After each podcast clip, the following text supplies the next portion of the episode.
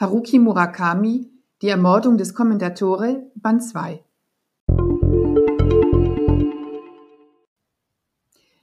Der zweite Band von Die Ermordung des Commendatore von Haruki Murakami beginnt, wie der erste geendet hat. Es ist ein ruhiges Leben, das der Maler dort in den Bergen führt.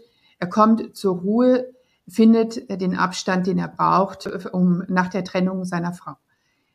Er hat seinen Nachbarn getroffen, den reichen wie mysteriösen Menschiki, der bei ihm ein Porträt in Auftrag gegeben hat, das für den Künstler zu einem Befreiungsschlag werden soll.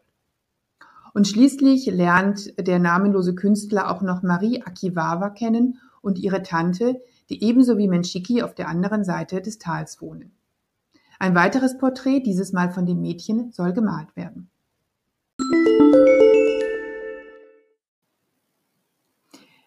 Die vier Personen haben sich also recht beschaulich aneinander gewöhnt und sich eingerichtet.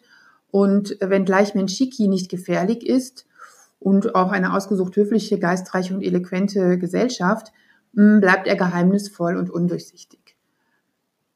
Kurz nach seinem Auftauchen passieren zunehmend rätselhafte Dinge. So läuten nachts feine Glöckchen, eine geheimnisvolle Grube im Wäldchen hinter dem Haus tut sich auf und eine Idee materialisiert sich. Das unbekannte Bild des Nahonga-Malers, das der Künstler auf dem Dachboden gefunden hat und das die Ermordung des Kommendatore heißt, übt zunehmend eine eigenartige Faszination aus. Und nicht nur der Leser fragt sich, ob das alles nicht vielleicht doch mit diesem Mann zusammenhängt, der in dem großen weißen Haus gegenüber auf der anderen Seite des Tals wohnt. Eines Tages beschließt der Künstler, den alten Tomohiko Amada im Pflegeheim zu besuchen.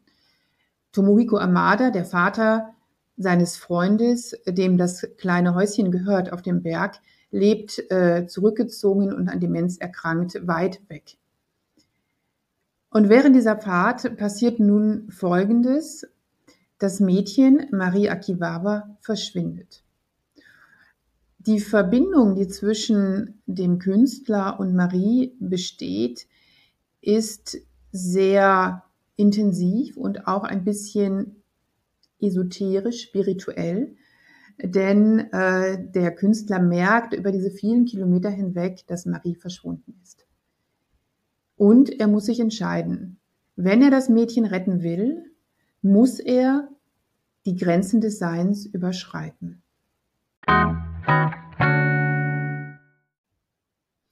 Und jetzt beginnt ein Teil des Romans, der sich wirklich nur schwer in Worte fassen lässt.